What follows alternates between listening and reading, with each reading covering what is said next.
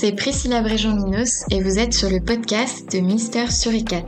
Aujourd'hui, je suis en compagnie de Michael Granier, notre directeur des opérations, qui a participé à la JFTL 2022 les 13 et 14 juin dernier et qui a accepté de nous faire un retour d'expérience.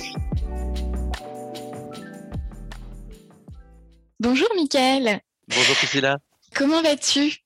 Ça va bien pour le coup. Euh, une semaine après les JFTL, euh, j'ai plein de choses, je pense, à raconter sur euh, cet événement qui nous a beaucoup impacté dans le monde du test la semaine dernière. Oui, j'imagine parce que c'était deux jours assez intensifs pour toi. Et du coup, quelle est la première chose que tu t'es dite en rentrant chez toi? Euh, je, je, me suis dit que j'allais bien dormir déjà, très important. Aller, aller se reposer effectivement, et après c'est euh, vite, vite, vite euh, recontacter l'équipe pour euh, donc pour faire des rex sur l'événement qui a eu lieu, pour voir comment on allait organiser la prochaine parce que pour le coup, je me suis dit tout de suite, euh, même si c'était intense, qu'il y a eu beaucoup de choses, je me suis dit tellement sympathique, c'est tellement euh, comment dire euh, complet et enrichissant que je ne pouvais pas ne, ne pas reparticiper encore une année encore avec le comité de programmation. Alors justement, tu donc tu faisais partie du comité de programmation. Est-ce que tu peux nous dire un peu comment ça marche exactement, comment c'est organisé et surtout quel était ton rôle à toi? Alors, il faut savoir que derrière le comité de programme, c'est plus d'une trentaine de personnes qui vont faire des relectures, qui vont euh, voter pour les présentations et donc euh, indiquer euh, quelles sont les présentations les plus adéquates, les plus pertinentes pour l'événement. Donc là, pour l'instant, on est en période de Rex. Ensuite, quand arrive le mois de septembre, octobre, on va lancer le Call for Paper, c'est-à-dire en gros via EasyChair, on va dire aux gens venez proposer vos, faire des propositions de présentation, donc d'arriver, donc d'avoir un concept, une idée. Alors ce qui est important, c'est que on a plusieurs petites règles effectivement euh, importantes au niveau des présentations à accepter. Déjà d'une, ça doit pas être des présentations commerciales. Vraiment, ça doit être vraiment des retours d'expérience. Donc, on priorise euh, plus souvent effectivement les, les retours de la part d'entreprises qui ne sont pas des ESN ou des éditeurs de logiciels. Donc ça, c'est vraiment très important. Ensuite, on voit un peu l'originalité de la présentation. Donc, quand il y a un support en général, c'est pareil, on va favoriser plus facilement parce qu'on aura le visuel, mais ça n'empêche pas aussi de valider des concepts de présentation. Là, cette année, on a eu un super concept, c'est le Live Coding Cypress de Yann Elboyd et qui est, comment dire, ça demande pas de slides. En gros, c'est, il a codé devant tout le monde en disant, voilà, je peux faire de l'automatisation simplement avec du code. Et donc, euh, voilà, c'était un concept euh, qu'on a trouvé innovant, donc euh, qu'on, a validé après en assemblée, comme j'ai dit. C'est pas deux personnes qui décident, tiens, moi je veux cette présentation, je sais, non, c'est pas ça. C'est vraiment, euh, il y, a, tout un outil qui permet de voter, de faire des votes, de dire euh, bon bah moi j'apprécie cette présentation. Pourquoi? Il y a des retours effectivement qui sont faits. Donc c'est très important, c'est de rester bienveillant. On est toujours effectivement bienveillant dans les retours qu'on fait. Et euh, quand on refuse une présentation, elle est toujours motivée. C'est-à-dire en gros, on, va indiquer à la personne pourquoi on a refusé sa présentation et comment l'améliorer si elle veut représenter l'année prochaine. Euh, sur les 16 présentations, on doit avoir 16 présentations qui doivent être réalisées. On en reçoit plus d'une trentaine, hein, euh, une quarantaine même. Je crois que cette année, on en a eu même beaucoup plus. Et donc, on doit faire effectivement euh, des votes. Et à la fin, on se retrouve avec une liste de 16 présentations validées. Donc, on confirme aussi avec les, conférenciers pour voir s'ils veulent bien, bien effectuer la, présentation avec des recommandations, bien sûr. Toujours très important, on a vu, maintenant c'est par expérience, de garder des présentations backup. On l'a vu, comment dire, les années précédentes et encore cette année, c'est-à-dire au dernier moment, on peut avoir un impromptu une semaine avant ou même dix minutes avant, comme on a eu effectivement à cette édition. C'était un temps fort. Dix minutes avant la présentation, on apprend qu'il y a un des orateurs malheureusement qui a un souci et qu'on ne pourra pas faire la présentation, de devoir appeler le backup, de devoir gérer avec la régie et de devoir mettre en place une nouvelle présentation et puis aussi de prévenir le public. Donc il y a, plein de choses à gérer et donc d'avoir des backups, c'est très important. Après, le comité de programme gère aussi la partie tutoriel. Donc c'est pareil, on s'occupe de voir. Alors on, a, on regarde un peu moins, euh, on valide effectivement les propositions de tutoriels, euh, mais il n'y a pas toute un, une validation, il n'y a pas autant de tutoriels que de présentations qui sont faites. Donc euh, en général, on, valide avec la communauté si les tutoriels sont pertinents à proposer. Et après, c'est sur les inscriptions qu'on voit ça par rapport à toutes, les conférences, les tutoriels, les keynotes, par rapport au choix, est-ce qu'il y a des critères en particulier, hormis l'originalité, du coup il y a plusieurs critères. Alors, vu que, euh, comment dire, il y a des critères effectivement sur le sur le sujet. En gros, c'est faut que ce soit quand même un sujet innovant, ce soit un sujet qui va intéresser l'auditoire et euh, ça soit un sujet aussi qui tienne en fait dans une conférence de 30 minutes plus 15 minutes de questions. C'est pareil, il y a ces critères-là. Chaque présentation est notée et vérifiée par plusieurs personnes parce que ça reste quand même un avis subjectif. Après, on confronte et on voit effectivement si un relecteur à un autre, la note est identique ou les retours sont identiques. On se pose pas de questions. S'il y a un écart, là, par contre, on va creuser un petit peu et voir un petit peu pourquoi il y a un tel écart. Ok. Euh, donc tu parlais notamment des tutoriels sur la journée du lundi et justement tu en as animé un avec euh, Marc Age Chainé. Est-ce que tu peux nous en dire un peu plus en quoi ça consistait, comment c'était organisé euh? C'est un comment dire un tutoriel qui s'appelait l'automatisation pour tous. On l'avait fait l'année dernière en fait avec Agilitest, donc qui est notre solution low code de test. Et Julien Cahu et Marc Achainé côté euh, comment dire euh, Altran euh, Sogeti maintenant. Et on avait fait un atelier d'une matinée sur l'histoire en fait. C'était on est une entreprise, on a envie de, de, de, mettre en place une solution d'automatisation dans l'entreprise et on n'a pas forcément les compétences, donc on veut mettre en place une solution low code. L'idée c'était de faire un POC sur deux solutions existantes, c'est important de poker quand on veut mettre en place une solution d'automatisation. Et donc on sacralisait quelque part euh, pour les participants une matinée pour qu'ils puissent d'eux-mêmes, parce qu'en général euh, le POC, euh, une des problématiques qu'on rencontre souvent quand on veut mettre en place une solution d'automatisation en entreprise, c'est justement de prendre du temps pour essayer des diverses, diverses solutions. Et donc, en fait, le fait de venir à un événement euh, de s'inscrire à un tutoriel et de pouvoir essayer cette solution-là, bah, ça sacralise du temps. C'est-à-dire, en gros, là, on se dit, bah, c'est bon, là, on peut prendre du temps pour tester cet outil. L'année dernière, on avait testé, donc c'était un tutoriel de trois heures. Donc, il y avait une demi-heure de présentation, de synchronisation. Donc, on était un peu victime de nos succès et les salles étaient un peu petites. Donc, il y a eu pas mal de gens de vous au départ. Après, on a séparé en deux salles, euh, justement, avec d'un côté euh, de l'autre côté euh, Mister 4. On a permis donc aux personnes d'accéder à, notre outil, Mister 4. Voilà, on a une solution simple pour faire des tests automatisés. Venez l'essayer. Et là, les gens, donc on peut l'essayer, venir poser des questions nous faire leur retour. Euh, c'était plutôt passionnant, ça, permettait donc à l'utilisateur de faire des, feedbacks euh, vraiment intéressants et de, voir effectivement que la solution était plutôt simple à utiliser. Donc euh, on a fait ça pendant une demi-heure de présentation, donc une heure sur Mister 4, une heure sur Agilitest et une demi-heure on fait une conclusion avec une petite pause entre les deux. L'un des trucs qui est plus ressorti de tout le monde, c'est en une heure c'est trop court, on n'a pas eu le temps de faire des scénarios, c'est un peu frustrant. Au final de faire un POC sur une heure, c'est très frustrant. On a été d'accord. Et donc cette année, on s'est dit, bah, on veut le refaire, mais par contre là, on veut une journée complète, trois heures le matin, trois heures l'après-midi. Et donc, en gros, euh, voilà, ça leur a permis effectivement de passer euh, donc deux heures de temps le matin, deux heures de temps l'après-midi. Euh, effectivement, moins de sensations de frustration. Nous, ça nous a permis effectivement d'avoir beaucoup plus de retours. Moi, pour le coup, ça m'a permis effectivement aussi, par contre, de me rendre compte que animer un tutoriel l'après-midi, animer un tutoriel le matin, c'était fatigant. Et qu'en plus, vu que j'avais d'autres tâches qui m'attendaient par la suite, on va en parler, on va parler de l'attaque, je me suis, je me suis dit que c'est une expérience très intéressante, mais que l'année prochaine, on allait faire un peu plus léger. Euh, donc journée intensive et, qui ne s'est pas finie euh, avec le tutoriel puisque tu as tu étais également jury à la TAC. Euh, Est-ce que tu peux nous expliquer déjà de quoi il s'agit et enfin pour commencer déjà de quoi il s'agit?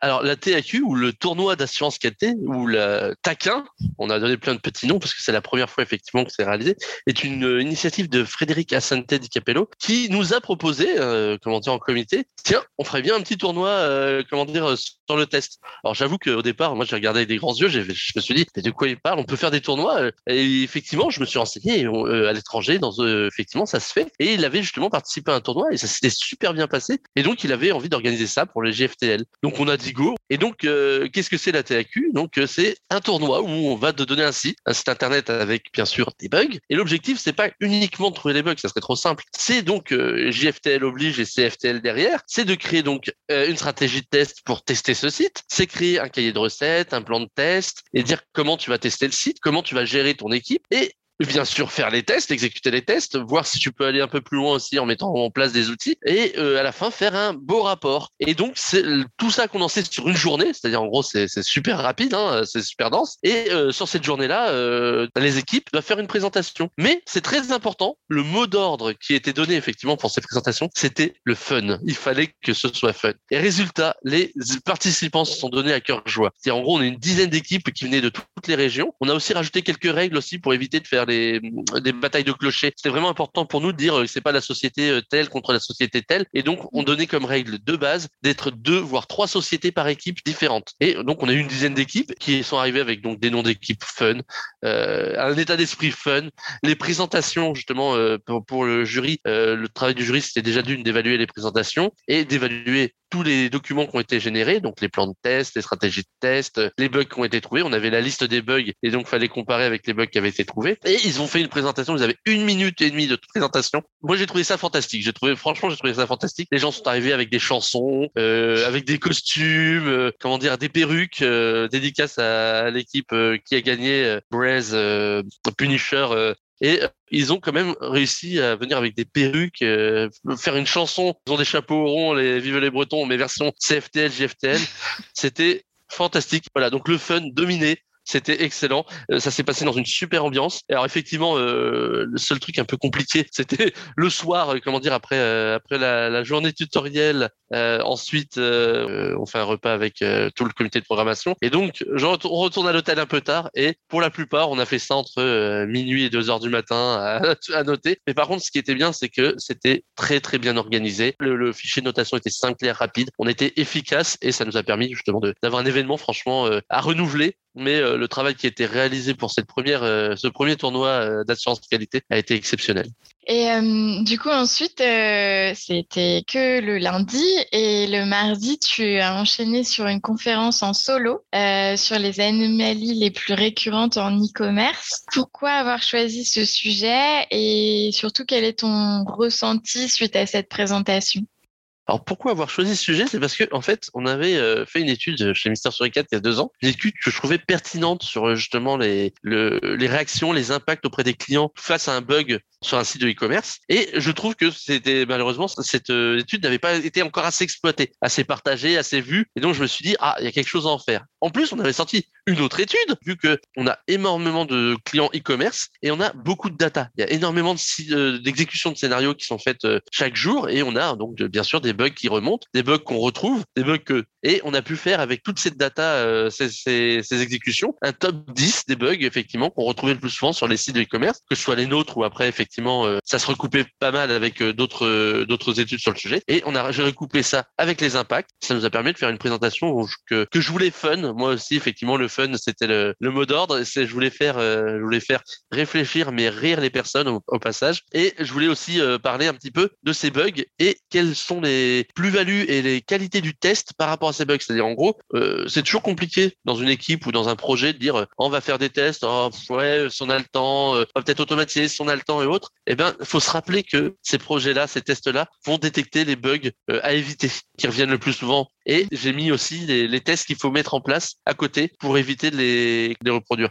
Et on m'a posé la question effectivement euh, euh, lors des GFTL, mais s'ils reviennent souvent, euh, pourquoi rien n'est fait pour justement les, les corriger plus souvent? Et j'ai trouvé que la question était plutôt pertinente. C'est vrai, ça. C'est des bugs que tout le monde a rencontré au moins une fois. Hein. On l'a vu dans nos études clients ou nous avec nos data. Pourquoi effectivement c'est des bugs qui reviennent souvent? Alors c'est peut-être effectivement, on j'ai pas de réponse magique là-dessus. Hein, clairement, c'est soit effectivement un manque de tests à un endroit raté ou pas les bons tests à un moment où il faudrait. Et comment dire aussi des, des parfois et souvent des, problématiques budget qui fait qu'on ne met pas, on n'a pas le temps de faire les tests euh, parce qu'on veut sortir ces features plus rapidement. Et dans ce cas-là, bah, on se retrouve avec euh, un problème de non-qualité, de bugs, d'impact client et euh, qui peut être beaucoup plus dramatique que si on avait effectivement mis le budget pour les tests. Et je voulais présenter ça et pas oublier effectivement que les tests, c'était avant tout pour les utilisateurs, les clients et travailler sur la user experience sur un site de e-commerce. Et tu as eu des retours un peu sur, ton, sur ta présentation, parce que tu disais que tu voulais euh, faire rire. Est-ce que tu as réussi à faire rire les gens? Alors, Ça n'a pas été le fou rire, hein, clairement. je ne suis pas un comique et je ne suis pas très bon. Je ne, je ne, dois, pas, je ne dois pas être très pour le one-man show. Mais les gens sourient. Ils sont reconnus. Ils ont reconnu les, les, bugs aussi. Je pense que chacun était tombé dessus au moins une fois. Ils ont, J'ai eu pas mal de feedback pour me dire qu'ils avaient beaucoup apprécié la présentation. Donc moi, ça m'a fait très plaisir. Merci beaucoup à, à, tous les participants et tous ceux qui ont, euh, qui ont apprécié.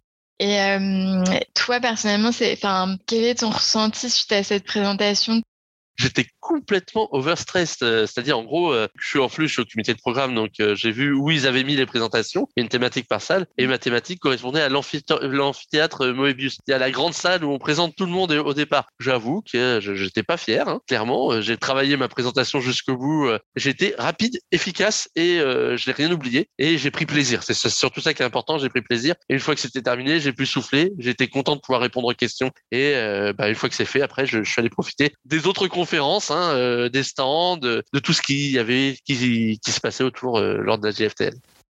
justement, ça va me permettre d'embrayer sur euh, ma prochaine question. Tu as pu du coup profiter des autres conférences et, aller te balader euh, entre les stands. Est-ce que, euh, enfin, je suppose que tu as discuté avec beaucoup de monde issu du test pendant ces deux journées. Est-ce qu'il y a un sujet qui est plus ressorti que les autres, un sujet un peu tendance? Alors, euh, j'ai envie dire, j'ai parlé effectivement avec beaucoup de personnes. Pour beaucoup de personnes avec qui j'ai parlé, c'était surtout sur le jour même, les GFTL, l'organisation. Peu finalement des tendances du test, mais euh, sur les discussions sérieuses effectivement que j'ai pu avoir, on a parlé d'AI forcément, intelligence artificielle et comment euh, comment dire accompagner et comment dire mettre le test, euh, mettre de l'AI dans le test. Euh, c'est un sujet aussi qui est revenu dans certaines présentations. Hein, c'était vraiment intéressant. Gravity, comment dire l'outil de smart testing pour créer des tests à partir des logs était assez présent et on avait des retours d'expérience super intéressants. Donc vraiment quelque chose qui utilise de, de l'AI. Un des événements aussi du salon, c'était la sortie de, je trouve, de 1001 tests. C'est un jeu qui ont été euh, développé par Marc Achainé avec Sogeti et c'est un 1000 bornes mais version test. J'ai pu m'y essayer avec Christophe Moustier euh, lors d'une partie euh, contre Julien Cahu et Marc. Nous avons gagné, yes. Et comment dire, par contre, on s'est bien amusé. ça permet de faire découvrir un peu le test. Donc on a des cartes test de comment dire unitaire, test de performance, test fonctionnel. Voilà et le but c'est de mettre les bons tests en bonne quantité et à la fin de finir avec le dernier test qui va nous permettre de partir en production. Et bien sûr, les autres joueurs peuvent nous, faire planter nos serveurs, peuvent euh, nous, mettre des bâtons dans les roues et on peut avoir des protections contre ça. C'est très amusant, très bien pensé et euh, très didactique. Euh, pour en revenir au JFTL 2022, est-ce que tu peux nous dire quel est ton meilleur souvenir? Alors, bah, il y a eu plein de bons souvenirs. Hein. La présentation en est un en particulier. Hein. J'ai pu faire ma présentation, libérer du stress. Euh, bon souvenir aussi le, repas le soir et le baba spécial dédicace à Benjamin Butel et, et toute l'équipe y comprendront il, y a, beaucoup qui vont se demander quelle est cette histoire de Baba Rum? C'est une grosse private joke qui revient chaque année maintenant, et euh, mais ça reste un, un, excellent, un excellent moment. Sinon, euh, euh l'événement lui-même était, euh, était, était génial. Quoi. La TAQ, euh, j'ai adoré les présentations, j'ai adoré suivre le sujet. les tutoriels, c'était vraiment très intéressant de pouvoir partager avec tout le monde sur l'automatisation. Les présentations, les keynotes, même le repas. vraiment, il y a eu beaucoup de beaucoup de choses positives cette année. J'ai pas de de moment qui m'a euh, le plus euh, marqué qu'autre chose. Alors, est-ce qu'il y a une euh, rencontre en particulier qui t'a marqué aussi pendant ces, ces JFTL j'ai une rencontre qui m'a marqué, c'est la venue au JFTL cette année de Zoé Tivé de chez iTest, qui est venue de Nouvelle-Calédonie, donc elle est venue de l'autre bout du monde pour venir effectivement participer au JFTL cette année. Et c'était une super rencontre, on a beaucoup partagé, beaucoup discuté. D'accord. Du coup, pour un petit mot de la fin, euh, si tu devais décrire euh, ces JFTL 2022 en trois mots, euh, JFTL en trois mots, je dirais, euh, bah, c'est pas vraiment un, comment dire, euh, trois mots, mais j'ai envie de dire euh, le retour, le retour. C'est en gros, les, gens sont revenus. C'est en gros, euh, pendant deux ans, on a eu un peu moins de personnes à cause du contexte Covid et contexte sanitaire. Et là, les gens sont de retour. Les, les gens ont envie de conventions comme ça où tout le monde est, est présent et justement ont envie de partager. Donc retour, partage et comme troisième mot, je dirais comment dire fun. Voilà, on va rester sur le fun et, la bienveillance, c'est aussi quelque chose que je constate et que je constate encore chaque année avec la communauté test, c'est que euh, c'est une communauté plutôt bienveillante. Tout le monde est là pour faire de la qualité. Euh, personne n'a une meilleure méthode qu'un autre et tout le monde est euh, amène à partager et comment dire et à donner ses meilleures pratiques sans à aucun moment dire que c'est comme ça qu'il faut faire, c'est la meilleure pratique. Et je trouve ça vraiment très positif chaque année d'avoir vraiment des retours et des partages toujours très bienveillants. Ok. Du coup, est-ce que tu as un dernier truc à rajouter euh? Si je devais rajouter une dernière chose, ça serait effectivement euh, à l'année prochaine. Euh, j'ai hâte de reparticiper encore, encore et toujours à cet événement auquel je participe depuis maintenant dix ans facilement. Et j'ai hâte de revoir toute l'équipe de l'organisation et de la programmation. Très bien. Eh bien, merci Mickaël pour cet échange. Euh, et du coup, je te souhaite bon courage pour euh, bah, l'organisation des prochaines JFTL. Et je te dis à bientôt. Merci également à tous ceux qui nous ont écoutés. J'espère que ça vous a plu et je vous dis à la prochaine pour un nouveau podcast avec Mister Suricat.